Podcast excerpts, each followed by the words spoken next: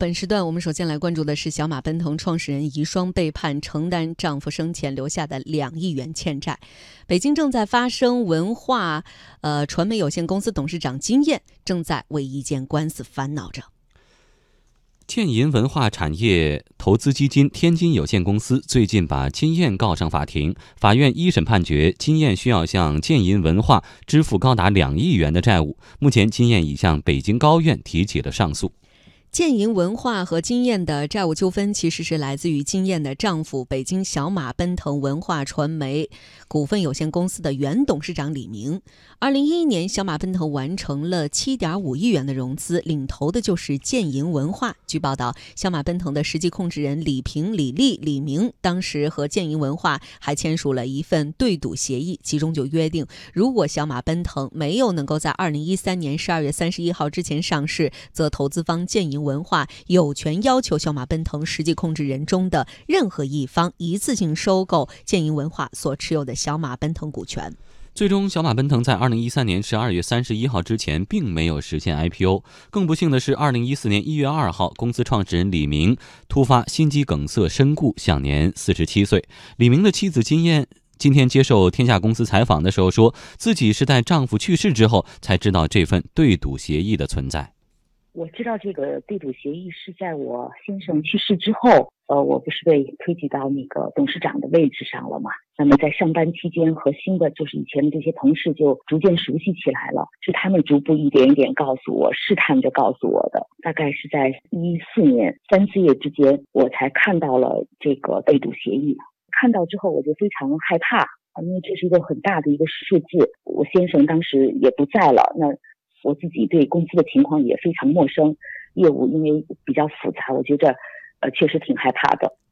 经验告诉我们，华润文化曾经愿意以三十六亿元的价格收购小马奔腾，但是这件事情因为建银文化的反对而告吹。当时呢，谈到的价格是建银跟我讲是三十六亿可以退出，我就和华润文化呢说呢，他们三十六亿，那当时也觉得还是可以算过账来。基本上就开始走谈判流程和合同流程，基本上这事儿我觉着已经是十拿九稳了。但是金银呢就对这个价格又不满了，他们又见到华人以后，没有希望按照原来的投资协议，大概是四十二亿吧这个数字来进行回购，这个价格就太高了，华人也接不了了，所以这个事儿就黄掉了。那后来没有办法，我想这事儿还是要必须有第三方的投资人嘛。当时也陆陆续续接触了一些，但是也是价格问题都不太容易谈。之后，金燕又试图通过管理层收购的方式让建银文化等投资人退出，但随后他被迫退出公司，收购又没能达成。没有办法之后，那我想只有通过管理层内部进行收购。个人借了大概七亿三，是从三家公司借得了这样的款项，拿到了借款的意向书，我就开了一个全体的股东会，希望以三十亿的价格呢，请前期的这个投资者退出。但是这个最后也没有达成，在这个提议被提出十五天嘛，他们就把我赶走了。这中间呢，我就任的十个月期间和建银的沟通，主要是希望他们能够就是能够安全的退出去。我做了一些努力，但是都没有达成。二零一六年三月，中国国际经济贸易仲裁委员会裁定，李明的姐妹李丽、李平、李明的遗孀金燕有责任接手建银文化所持有的小马奔腾股份，并赋予建银文化股权转让款六点三五亿元。那么，根据最新一审的判决结果，其中的两亿元是需要金燕负责来偿还的。好，接下来马上请出我们的观察员立栋来探讨这个话题啊。其实，关于小马奔腾，当时创始人李明突然。离去之后呢，呃，这个对赌协议、建议文化和小马奔腾之间的这个纠葛一直是存在的。嗯，但是这一次呢，可能是因为这个案案件判决之后，经验需要偿还两亿元这样一个负担，再次被媒体翻出来，重新来看这条新闻。我不知道，就说呃，立栋怎么看？目前经验所面临的这个困境，因为我们知道小马奔腾当年的势头发展真的是特别的好，和那个在当时，呃，同一档次的很多的，就是这种影视公司，影视公司，他做的还是很棒的，推出的这种影片也是非常呃很好的脍炙人口的一些片子，一大批的对对对。好的产品，而且李明本人也是非常有能力的一个人，所以说我们回到今天这个新闻当中，面对这样两亿的一个债务，对于一个经营可能并不是非常了解的。这样一个创始人的遗孀，这样一个判决对他意味着什么？接下来他这样一个上诉能不能得到一个支持？呃，这个事儿呢，实际上从两个层面看啊，一个层面当然是法律关系了，就是说他的呃夫妻在共就共同的债务问题，就是当一方不在的时候，或者说不准不管是各种原因吧，然后呢就只留下另外一方的时候，他们共同的这个债务是怎么来偿还的问题，就是说呃。当然了，这个首先是是不是共同债务，嗯，这个实际上是有争议的啊。对，现在呢看起来的话，呃，从法律界的很多人对于这个看法是不一样的。有些人认为呢，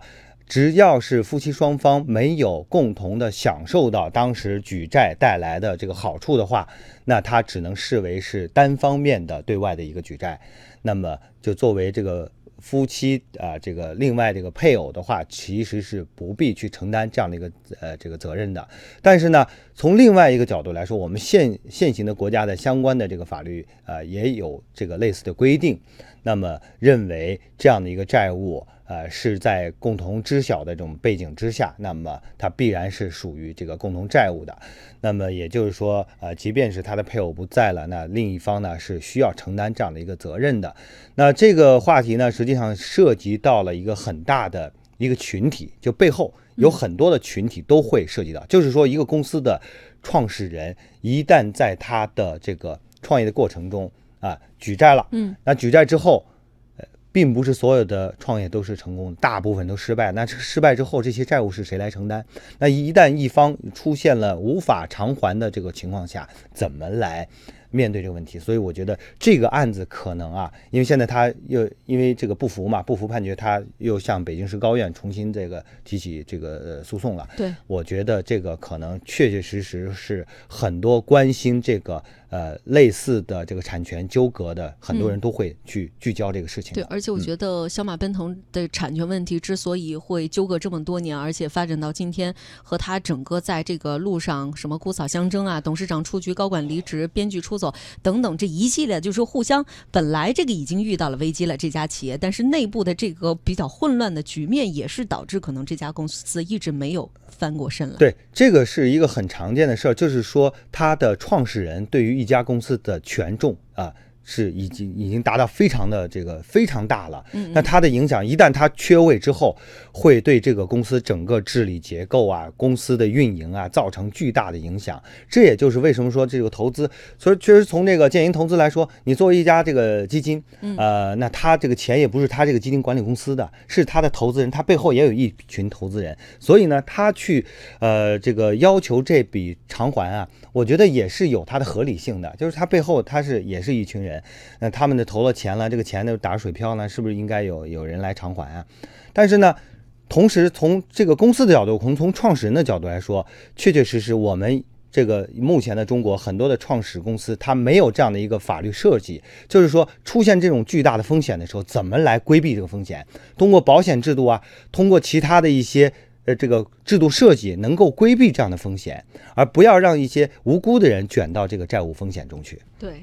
好，我们继续来看一个公开资料啊。公开资料显示，法院的这个判决是基于《婚姻法司法解释二》第二十四条之规定，债权人就婚姻关系存续期间，夫妻双方、夫妻一方以个人名义所负债务，呃，主张权利的，应当按夫妻共同债务来处理。那么，夫或者是妻一方死亡的，生存一方应当对婚姻关系存续期内的共同债务来承担连带清偿这样的责任。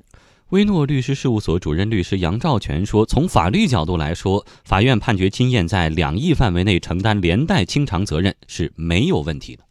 我觉得这个判决基本上是没问题的。根据我们国家的婚姻法以及的司法解释的规定，那么呢，像用于生产经营这种对赌失利啊，产生这种债务呢，它属于家庭的共同的债务。这个债务我们明显看到呢，是用于了正常的商业活动。”而不是司法解释所说的其他的从事违法呀、犯罪呀、赌博呀这些的债务，这种债权呀是法律所保护的。巨额的债务呢，它也是对应的巨额的收益的。如果说这次的对赌是成功的，那么公司上市了，作为配偶的经验来讲呢，基于夫妻关系和这个共同的产权呀，他也会获得巨大的收益。所以呢，在对赌失败的时候，那同样他也应该承担相应的损失。只是呢，这次这个损失啊，确实是非常大。嗯，金燕表示，丈夫离世之后呢，自己的生活急转直下。她在北京的两处房产已经被查封，只能和女儿、妈妈一起租房子住。丈夫的遗产实际上只有一百万，现在要她赔两个亿，实在是无法接受。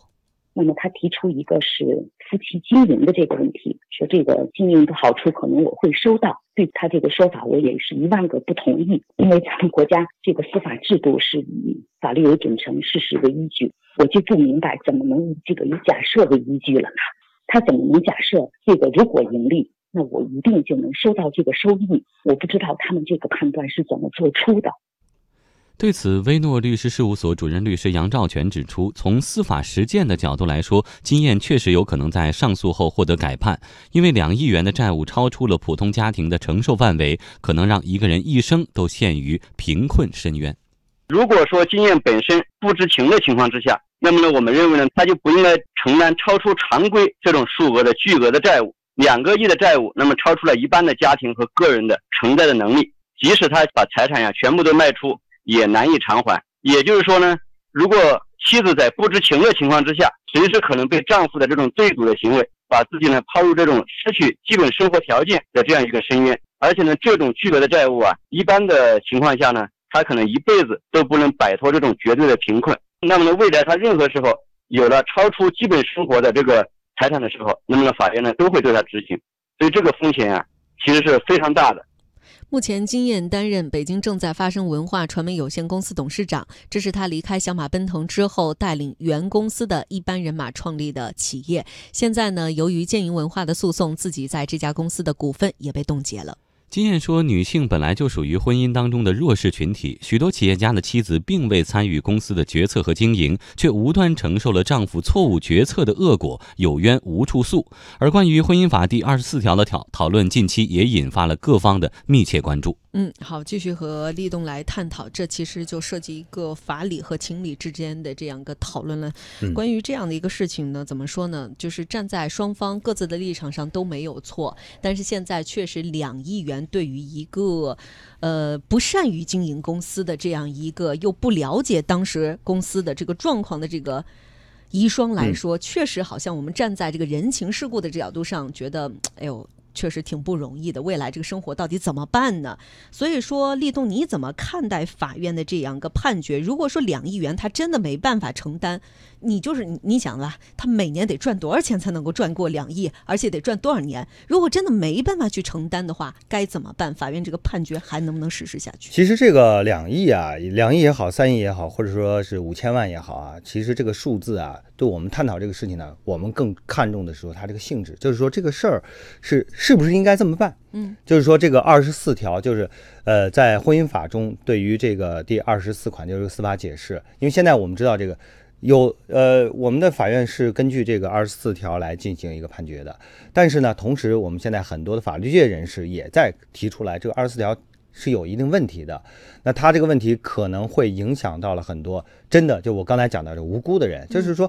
他在这个呃共同的举债过程中，他并没有享受到相应的利益，啊，甚至是完全是不知情的。那在这种情况下，是不是要需要同样承担这样重的一个责任？这是这是需要厘清的。呃，那当然了，从这个个案来说的话，确实这两个亿对。对于这个这个女士来说，确实是造成了巨大的负担。即便她有，就你刚才讲的，她她的经营能力，她有很强的经营能力，她背负这么大的一个债务的话，那可能在短期内也是没有办法去翻身的。对，所以这个事情是我觉得，呃，它不仅仅是一个对于法律如何执行的问题，更需要对于从这个根源上，对于这个这个司法解释是本身是不是合理，它具有它。根据这个，我们知道现在这种对赌协议越来越多了。那这种对赌协议越来越多，创业的人越来越多。那在这种背景之下，我们是不是需要对一些原则性的问题，有些需要做一些调整？就是就是在法律精神、法律的这个条款方面，需要根据时代的不同，需要做一些调整。我觉得这个是呃第一步要做的。第二步呢，在既有的法律框架之下，是不是也需要啊做一些变通？一些一些灵活的处理。